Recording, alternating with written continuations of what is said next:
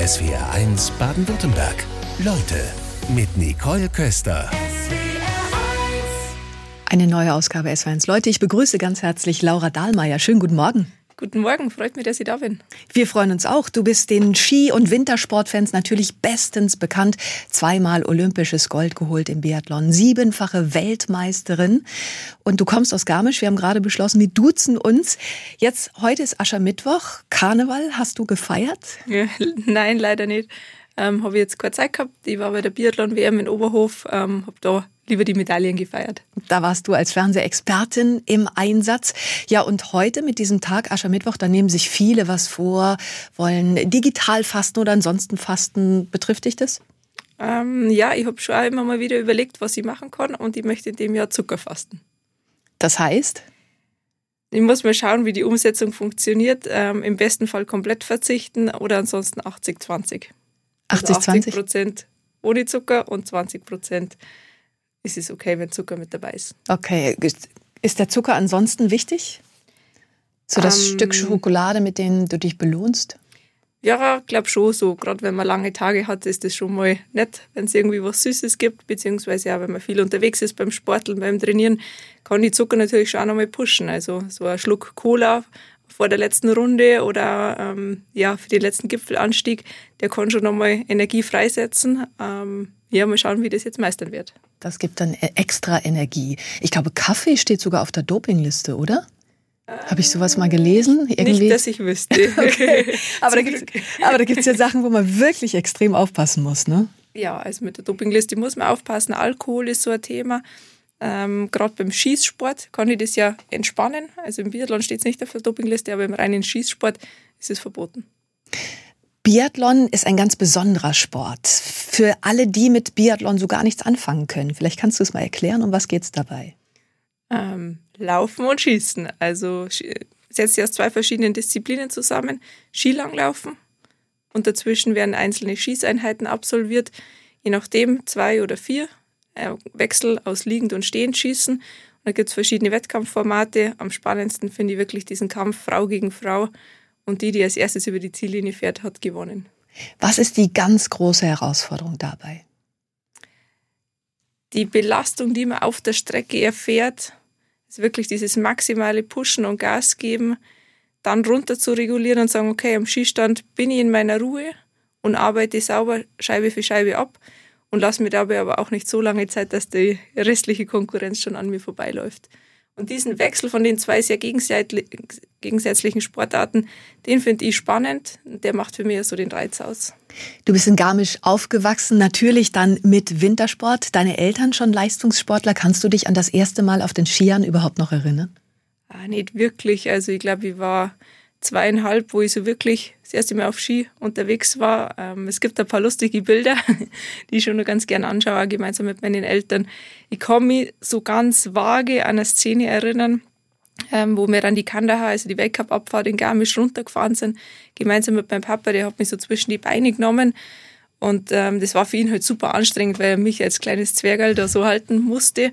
Mir hat's recht viel Spaß gemacht und dann hat er angehalten und ich habe angefangen zu brüllen und er ist dann von anderen Skifahrern angepöbelt worden, was, was das soll mit dem kleinen Kind auf der Kandahar, die hat da nichts verloren und er hat nur gemeint, die sind doch bitte ruhig seid, weil das Kind schreit nur, weil wir Pause machen, aber er hat keine Kraft mehr. Und du wolltest einfach unbedingt, Unbedingt. runter.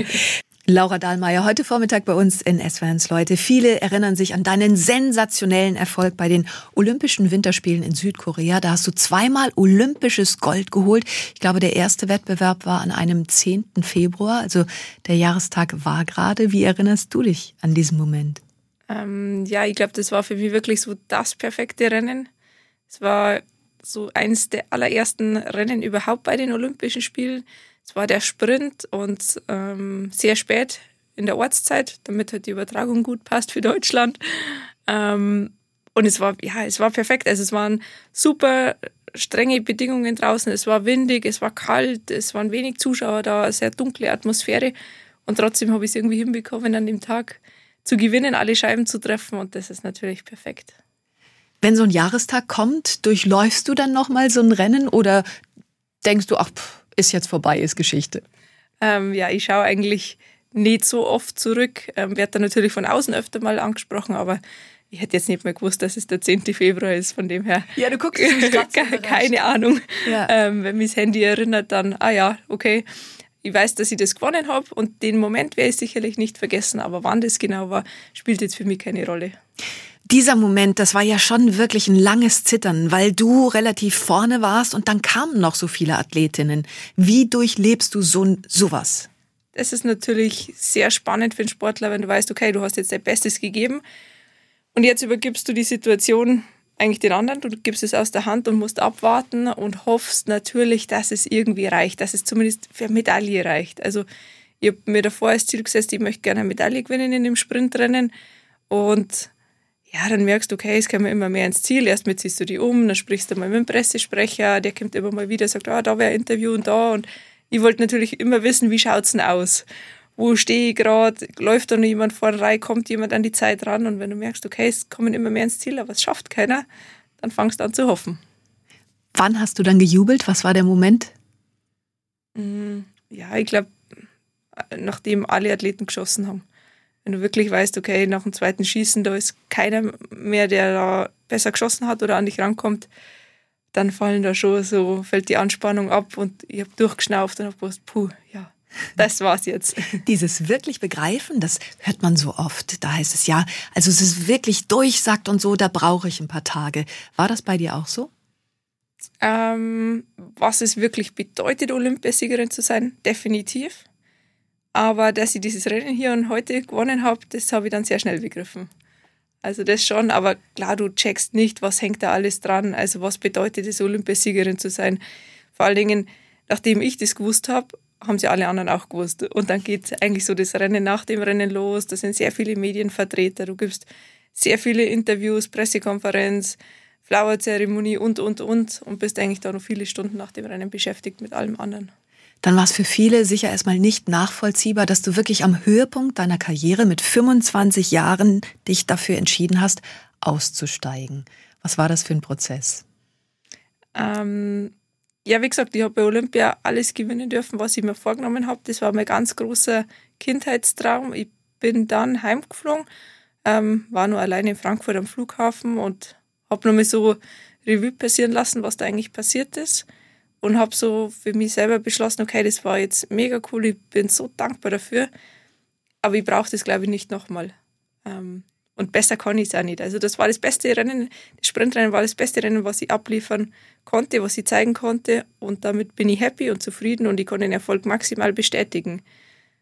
Ja, und das hat mich nicht mehr ganz so motiviert. Darum war mir recht schnell klar, Olympia werde ich wahrscheinlich nicht nochmal mitmachen. Und dann war das eben so ein Prozess in dem letzten Jahr. Wie schaut es aus? Will ich nur wirklich länger machen, mache ich nur ein Jahr, habe da ein bisschen gesundheit, gesundheitliche Probleme gehabt und ja, habe deswegen dann entschieden, 2019, es reicht. Laura Dahlmeier ist heute Vormittag bei uns in S1 Leute. Wir haben gerade über deinen Rückzug aus dem Profisport gesprochen, aber du bist natürlich weiterhin im Wintersport aktiv. Wann standst du denn zuletzt auf den Skiern? Ähm, ja, am Montag war ich auf den Tourenski und vor einer Woche bei der WM in Oberhof war ich auch nochmal auf der Rennstrecke. Das heißt, wenn du als Fernsehexpertin im Einsatz bist, bleibt auch noch Zeit, um ein bisschen Sport zu machen. Ja, unbedingt. Also ich glaube, das ist ganz wichtig, dass man auf der Rennstrecke unterwegs ist, dass man merkt, wie sind die Bedingungen, einmal mit den Athleten spricht und sie da einfach reinfühlt, reinversetzt. Und ich glaube, darum kann ich gewisse Sachverhalte dann auch ganz gut vermitteln, weil ich selber nur weiß, wie es sich anfühlt. Das ist immer am besten, wenn man es dann von der Fachfrau bekommt. Du hast jetzt ein Buch geschrieben, wenn ich was mache, dann mache ich es gescheit. Ähm, da kommt der Begriff Stone Monkey vor. Was ist ein Stone Monkey? Ja, das ist vom Vorwort von Thomas Huber, da habe ich mich total gefreut. Und er erklärt es eigentlich so, dass wir Menschen aus den Bergen irgendwie alle ein bisschen ähnlich ticken. So Freigeister sind, dass wir für die Berge leben, für die Leidenschaft dort und halt mit einer gewissen ähnlichen Intensität unterwegs sind. Ich glaube, das Wort ist ganz schwer eins zu eins übersetzen. Ich glaube, das muss man auch so ein bisschen spüren. Du bist vielfach engagiert als Alpinistin, Bergführerin, als Sportwissenschaftlerin. Da sind so viele Dinge, die sich da gerade auftun. Hast du eine Prioritätenliste, in welche Richtung es gehen kann? Ähm, ich glaube, ich kann es ganz gut, dass ich trotz vieler Projekte mich auf gewisse Dinge dann fokussieren kann. Und dann passt es auch wieder, wenn ich was mache, mache ich es gescheit, dann mache ich die eine Sache gescheit und ich kann dann aber auch sehr schnell wieder switchen auf was anderes. Das ist, glaube ich, auch so eine Fähigkeit, die man im Biathlon lernt aktuell ist so, dass ich sage, ich möchte die Bergführerausbildung abschließen. Im Mai ist hoffentlich soweit und dann Sportwissenschaftsstudium. Da steht die Bachelorarbeit an und da freue ich mich auch schon, wenn die dann fertig ist. Also da ist mal eins nach dem anderen. Richtig. Wie sieht das als Bergführer ganz konkret aus? Was machst du da gerade? Ich mache aktuell die Ausbildung zur staatlich geprüften Berg- und Skiführerin.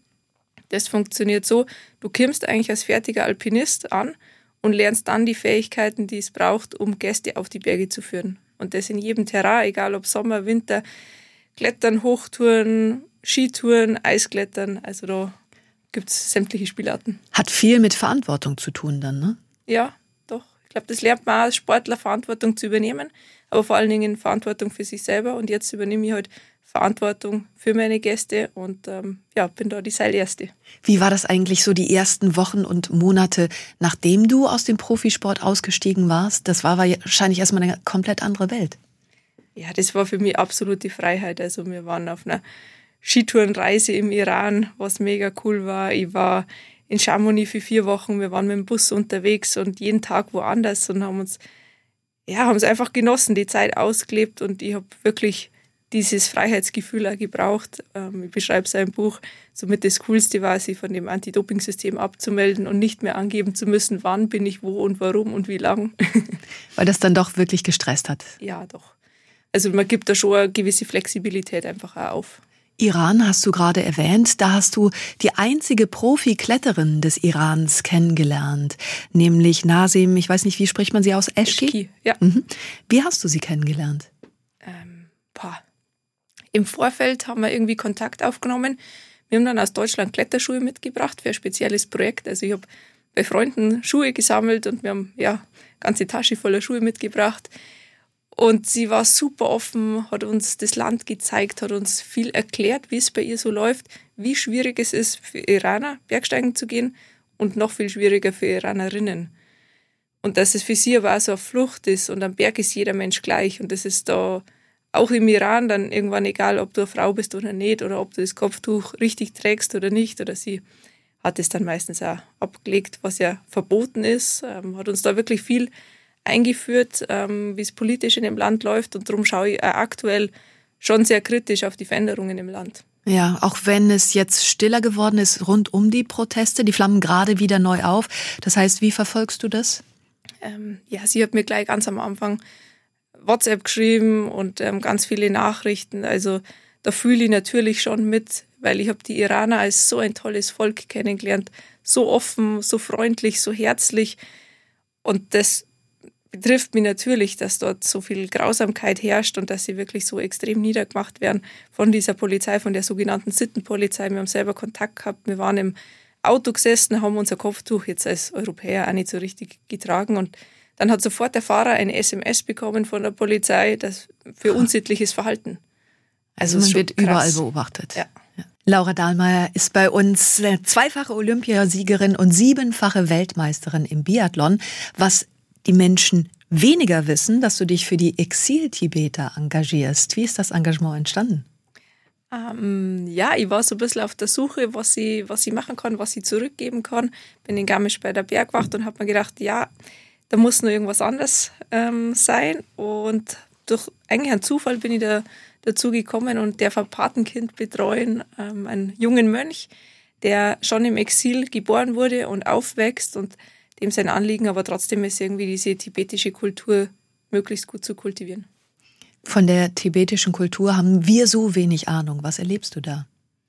Ähm, ja, ich kriege immer mal wieder Videos von verschiedenen Zeremonien, wo gemeinsam gebetet wird für bessere Zukunft, für uns. Die sind sehr dankbar, sind lustig. Ähm, die waren auch schon auf dem Besuch wirklich bei uns. Also ich habe einige Tibeter auch treffen dürfen, mein Patenkind leider noch nicht. Da war er noch zu jung. Ähm, es war aber richtig schön, das so mitzuerleben. Die Initiative Oberland hat das organisiert, dass die Pateneltern wirklich Kontakt haben zu den Mönchen und es ist so eine große Putscher veranstaltet worden mit Räucherstäbchen und Kerzen, wie man sich's vorstellt und die Mönche waren so lustig, die haben so viel gelacht, obwohl sie auch keinen, so einen, ja, keinen leichten Weg haben und das hat mich sehr fasziniert. Wie verständigt ihr euch? Die sprechen sehr gut Deutsch, äh, entschuldige Englisch. Ja, genau. Und wo lebt dein Patenkind dann? Ähm, in Südindien, im Mungot, sind sie im Exil. Und ja, es ist schon ganz anders wie das eigentliche Tibet. Würde dich das reizen, dort mal hinzugehen, wo er lebt, im Exil in Indien? Ich würde es sehr gern sehen. Ich war unter anderem dabei, ähm, als wir eine eigene Schneiderei gegründet haben. Ich habe gesagt, ich spende immer ganz gern am Ende der Saison einen gewissen Betrag und ähm, habe immer gesagt, die Projekte dürfen sie selber entscheiden, für was jetzt eben gerade wichtig ist. Also mir ist es dann nicht so wichtig, dass man sagt, nur die kleinen süßen Kinder kriegen was, sondern es ist schon wichtig, glaube ich, dass einfach die komplette Bevölkerung davon profitiert. Und wir haben eine Schneiderei gegründet, damit sie die Leute auch selber helfen können, Hilfe zur Selbsthilfe. Und natürlich würde ich das gerne sehen. Ich glaube, dass es mir dort nicht so besonders gut gefällt, was man so hört, ähm, aber das steht da gar nicht im Vordergrund. Ja, welche Vorstellung hast du? Ich glaube, dass es super heiß ist und sehr warm. Darunter leiden sehr, sehr feuchtes Klima. Und ähm, ja, ich stelle mir bei Tibet ja eher so die hohen Berge vor und Schnee und ein bisschen kühlere Temperaturen und da ist im Exil, glaube ich, ganz anders. Ja, 1959 nach der Besetzung Tibets durch China floh der Dalai Lama nach Indien. Bist du, ähm, du hast jetzt eben über den Iran gesprochen, jetzt über Tibet, bist du ein politischer Mensch? Ich glaube, ich reise sehr gerne. Also es macht mir schon Spaß, unterwegs zu sein, fremde Kulturen kennenzulernen, neue Eindrücke zu bekommen. Ich glaube, da kann ich auch sehr viel lernen direkt politisch würde ich mich jetzt definitiv nicht bezeichnen. Da kenne ich mich, glaube ich, auch zu schlecht aus. Aber ich glaube, ich bin ein sehr interessierter Mensch. Und das kommt ja automatisch dann. Ne? Durch die Unterhaltung mit den Leuten vor Ort, dann kriegst du viel mit. Genau, da darf man schon immer ganz früh erfahren. Das sind oft so diese kleinen Geschichten, die mich dann nachhaltig beeinflussen. Was hat dich besonders beeindruckt, wenn du jetzt an diese Begegnung mit den Mönchen zurückdenkst? Mm, ich glaube, diese lustige und offene Art. Also die haben so viel gegackert und gegrinst. das war wirklich ganz besonders. Laura Dahlmeier ist bei uns in SWRs Leute. Am Wochenende warst du noch im Einsatz bei der Biathlon-WM in Oberhof. Wie lief es denn für die Deutschen? Ja, ich glaube, gerade der Beginn der Weltmeisterschaften war richtig gut. Denise Hermann-Wick ist sofort Weltmeisterin geworden. Dann nur Silbermedaille, auch in der Mannschaft. Die Damen haben Silber gewonnen in der Sta Frauenstaffel. Das war richtig gut. Bei den Männern ist ein bisschen eine Delle da. Ähm, der Medaillenspiegel zeigt Ich glaube, da darf man aber nicht nur auf die Medaillen schauen, sondern muss auch sagen, okay, es waren gute Teilleistungen da. Natürlich haben so diese absoluten Top-Platzierungen gefehlt. Lässt sich das gleich so zu Beginn einer Saison sagen, ja, das läuft und die Saison wird insgesamt gut? Hat man da manchmal so einen Flow? Ganz schwierig. Also das von Anfang an so einzuschätzen, ist es oft so, dass die Nationen oder Athleten, die beim ersten Wochenende richtig gut sind, nicht die sind, die über das ganze Jahr oder über den ganzen Winter über konstant sind. Von dem her ist es ein guter erster Eindruck, aber ich finde es immer wichtiger, wenn man sie im Laufe des Winters so entwickelt, stabilisiert und konsequent dann gute Ergebnisse abruft und nicht gleich am Anfang so gut ist. Wie ist es bei Denise Hermann-Wick, die ja jetzt wirklich super war? Habt ihr einen gemeinsamen Austausch? Du bist ja auch mit den Athletinnen und Athleten in Kontakt. Ja, die Denise treffe ich schon sehr regelmäßig. Wir haben ein super Verhältnis. Ich war im Herbst auf ihrer Hochzeit eingeladen eine richtig coole Party. ähm, ja, ich schätze sie sehr und natürlich verbindet uns einiges. Wir waren ja gemeinsam in der Mannschaft, haben gemeinsam trainiert und ich verfolge sie natürlich sehr genau, was sie alles so macht und treibt. Wie ist das jetzt in deiner neuen Rolle als Fernsehexpertin? Verschiebt sich da ein bisschen was? Ist ja manchmal nicht so ganz einfach, wenn man plötzlich in einer anderen Rolle jetzt auch da ist. Es ist natürlich ein bisschen ein Unterschied, wenn ich recherchiere, Informationen sammle, dann bin ich, glaube ich, eher die TV-Expertin. Wenn ich dann aber mit den Athleten auf der Strecke bin, fühle ich mich noch eher als Athletin. Ich, das ist ganz lustig, es gibt ja immer unterschiedliche Zugänge zum Stadion, den Athletenzugang und den für die Medienvertreter und ich gehe immer automatisch mit den Athletenzugang und denke mir, ah, wieder, wieder falsch, Mist. Ist einfach drin. Genau, das ist so drin und auf der Strecke, da quatscht du dann mit den Athleten und läufst so rum. Ich versuche sie natürlich schon in Ruhe zu lassen, die sollen ihr Training da machen, aber ja, da ist definitiv nur so ein bisschen der Athlet in mir. Hier kommen Nachfragen von den SW1-Hörerinnen und Hörern aus Hohentengen, schreibt uns zum Beispiel Otto Stock und sagt, ähm, treffen Biathleten im ausgeruhten Zustand zu 100 Prozent, also im Training ohne Wind? Wie ist das? Ähm, ja, im ausgeruhten Zustand, sprich beim Ruheschießen ohne körperliche Belastung, muss es definitiv das Ziel sein. Also da darf es nicht mehr das Problem sein, die Klappscheiben zu treffen, sondern das sollte wirklich in Fleisch und Blut übergegangen sein. Es ist aber so, dass es natürlich auch mal passiert, dass da ein Fehler geschossen wird. Die Athleten trainieren aber unter Ruhebedingungen nicht unbedingt das Klappscheibenschießen, sondern machen sehr exakte Schussbilder auf Papierscheiben. Und er fragt dann noch nach, ist, gilt das auch für schwächere Schützen? Ähm, sollte so sein. Also es muss wirklich der Anspruch sein, dass es kein Problem ist, im Ruhezustand die Scheiben zu treffen. Wie ist es denn überhaupt im Biathlon? Die Winter verändern sich ja. Ähm, Wettbewerbe gibt's jetzt noch im März. Nove Mesto steht da zum Beispiel an. Ähm, früher gab's das wahrscheinlich nicht, ne? Der Wettkampfkalender, so wie er aktuell ist, besteht schon recht lange im Biathlon. Es sind auch zumeist die gleichen Orte und auch sehr ähnliche Zeiten. Das wird aber Diskussion sein, für die Zukunft. Also ich glaube, bis nach den nächsten Olympischen Spielen in Cortina sind die Orte fix vergeben, also bis 26 und dann danach muss man sich überlegen, welche Interessen stehen im Vordergrund. Die wirtschaftlichen Interessen, die Interessen des Sports, die Klimainteressen. Und dann muss man sich ja überlegen, macht es noch Sinn, Ende November zu beginnen oder sollte man später beginnen? Wie lange schiebe ich die Wettkämpfe am Schluss raus ins Frühjahr? Kann ich sie kompakter gestalten? Kann ich länger am gleichen Ort bleiben? Es sind ganz viele so Fragen. Laura Dahlmeier ist zu Gast in SWRs Leute. Gestern haben wir über Wintersport und Klimawandel gesprochen.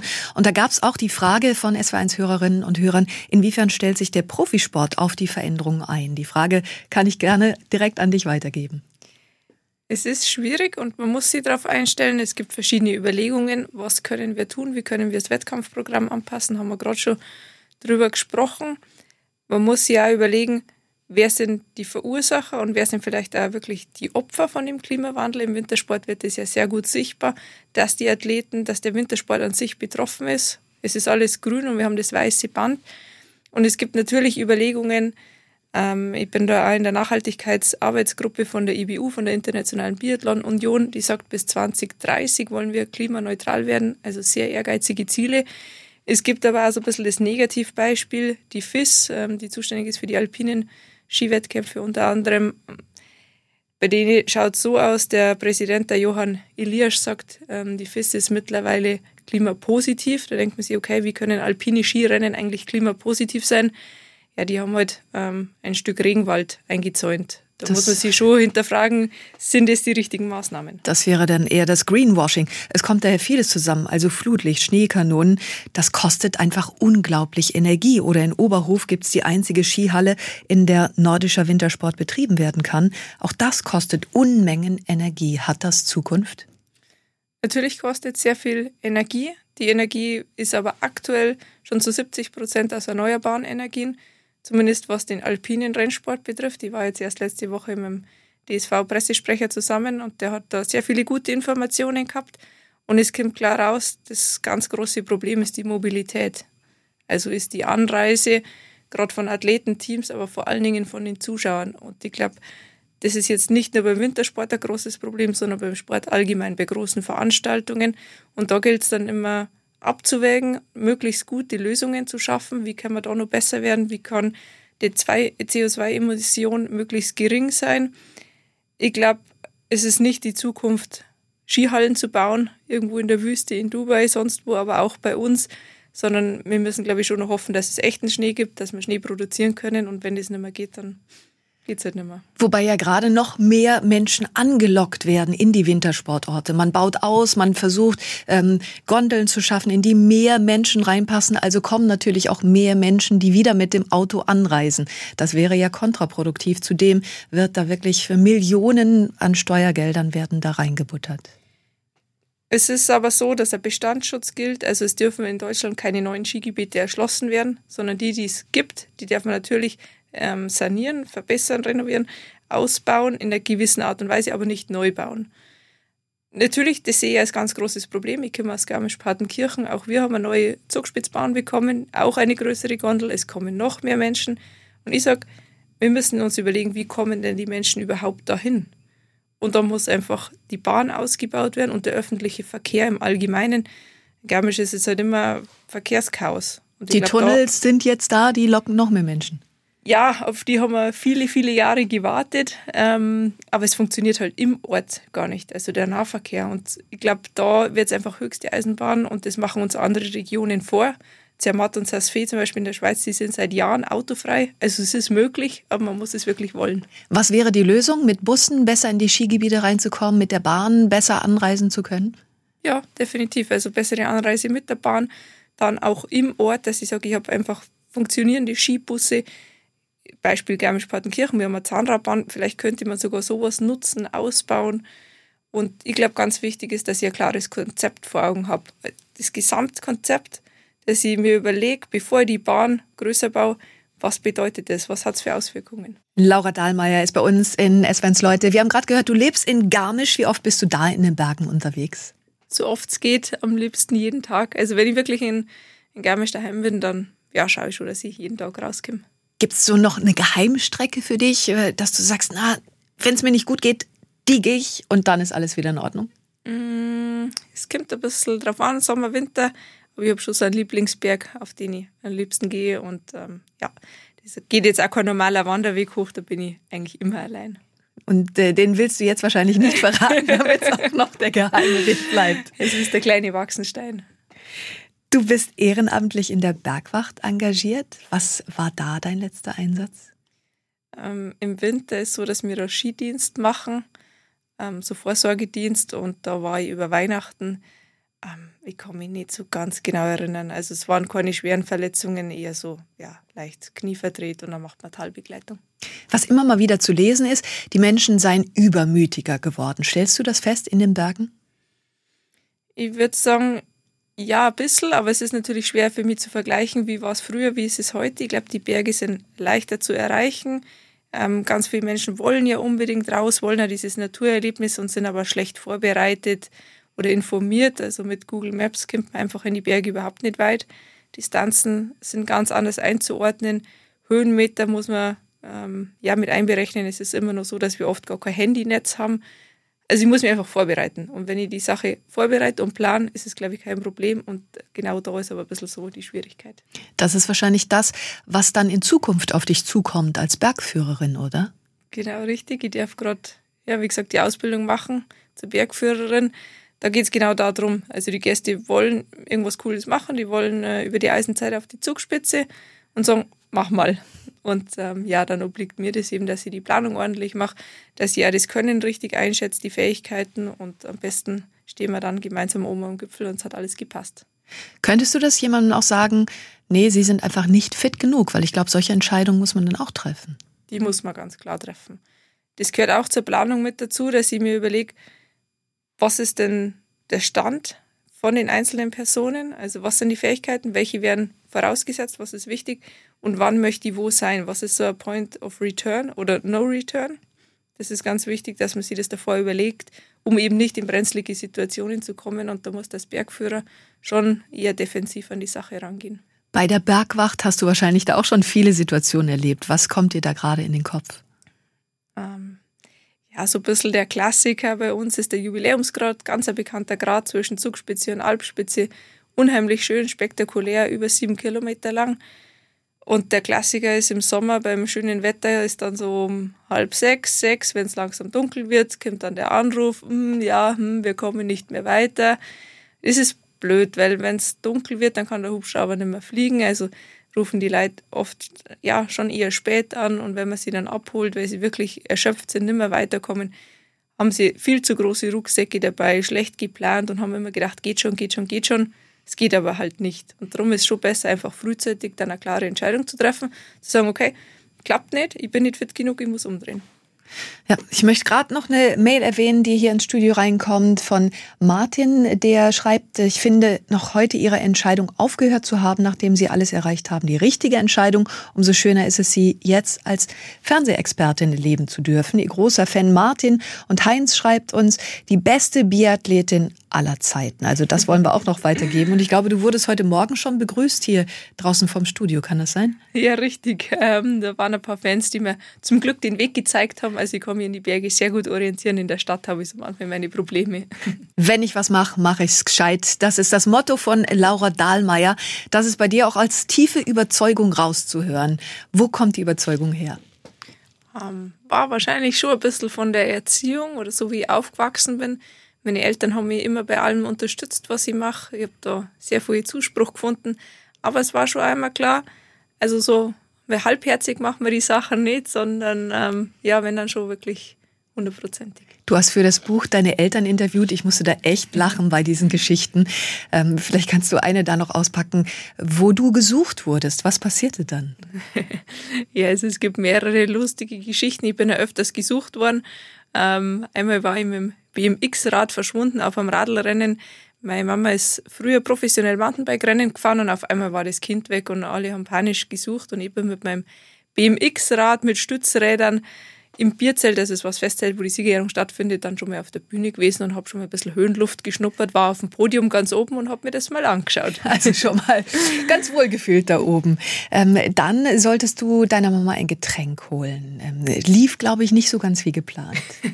ja, wir waren auf einer Bergtour und ähm, sie hat mir das versprochen und ich habe irgendwie Gulaschsuppen gekriegt und das hat ein bisschen länger gedauert und dann habe ich gesagt, ich stelle mich schon mal an und äh, frage mal da, wie es ausschaut mit meiner Suppe. Sagt sie, ja, ma, sie hat so einen Durst und es war so gut und sie hätte noch gerne einen Radler. Und als ich dann dran war, habe ich schon gewusst, das ist so eins von den Standardgetränken und habe gesagt, eine Massbier. dann haben sie mich angeschaut, ein Massbier. Ich so, ja äh, das für die Mama. Die Terrasse war voll, alle haben gebrüllt, wie ich als kleines Mädel noch mit einem Maß Bier durch die Menschen gewackelt bin und der Mama hingestellt habe. Konntest du wahrscheinlich gerade so tragen, oder? Ja, wie gesagt, ist schon ein Liter drin. Gell? Ähm, die Mama war auch etwas äh, überrascht von meinem Getränk. Deine Eltern sind selbst Leistungssportler. Du bist damit groß geworden. Jetzt gibt es viele Sportlerinnen und Sportler, die das nicht haben. Und dieses Thema Druck ist im Leistungssport ja schon extrem. Was gibst du da Nachwuchssportlerinnen und Sportlern mit? Mm, Druck ist schon ein Thema. Ähm, ich glaube, ich würde heute unterscheiden, ist es der eigene Druck, den ich mir mache, der mich motiviert und anspornt, oder ist es Druck von außen? Wenn der Druck immer nur von außen kommt und er ist zu viel, dann muss ich was dagegen machen. Ähm, also es gibt ja super Methoden auch Richtung Mentaltraining, wo ich sage, ich lerne mich auf mich selber zu fokussieren, überlege, was spornt mich wirklich an, was will ich für mich erreichen. Solche Möglichkeiten, ähm, wenn der Druck von mir selbst ausgeht, ist es natürlich ähnlich, kann ich auch darauf reagieren, aber ich glaube, das ist an sich nur der bessere Druck, wenn man so will. Ja, was ich besonders fand, deine Eltern haben keinen Druck gemacht. Ganz im Gegenteil. Also es wird schon oft gesagt, ja, und du musstest ja und hin und her, aber es war überhaupt nicht so, sondern sie haben mich immer unterstützt auf meinem Weg. Aber ich kann mich an eine Szene erinnern, da hat es super geregnet draußen und es war Skitraining, also ich bin früher Ski Alpin gefahren und Mama hat gemeint, ja, jetzt bleibst du aber schon besser zu Hause. Und dann habe ich gesagt, na, und du fährst mir jetzt ins Training, ich möchte trainieren, ich will ja besser werden. Und das ist eigentlich, glaube ich, schon ganz cool, wenn man als Kind schon so eine Motivation hat und aber auch den Background von den Eltern, dass sie sich selbst nichts beweisen wollen oder auch den anderen und zu sagen, okay, ich push jetzt mein Kind zu sehr, sondern ich lasse das Kind Kind sein. Und wenn das Kind halt gern Sport macht und sich bewegt, dann fördere ich das. Wie war das? Welchen Einfluss hatte der Tod eines sehr engen Freundes bei deiner Entscheidung zu sagen, ich steige jetzt aus aus dem Profisport? Das fand ich sehr berührend zu lesen. Das hat mich sehr beschäftigt. Das war direkt vor den Olympischen Winterspielen 2018. Und natürlich verändert sich dann auch der Blickwinkel aufs Leben ganz allgemein. Also ich habe mir schon essentielle Fragen gestellt und auch überlegt, hey, was will ich denn wirklich in meinem Leben? Was erfüllt mich? Was macht mir Spaß? Und es war, glaube ich, schon auch so ein Grund, warum ich dann gesagt habe, naja, mein Leben lang im Kreis laufen und auf Scheiben schießen, will ich vielleicht auch nicht. Vielleicht kann ich das gut, aber ich möchte da noch was anderes sehen. Dann wünschen wir viel Erfolg für all die Projekte, die dir jetzt offen stehen. Alles Gute. Vielen Dank. SWR 1 Baden-Württemberg. Leute, wir nehmen uns die Zeit.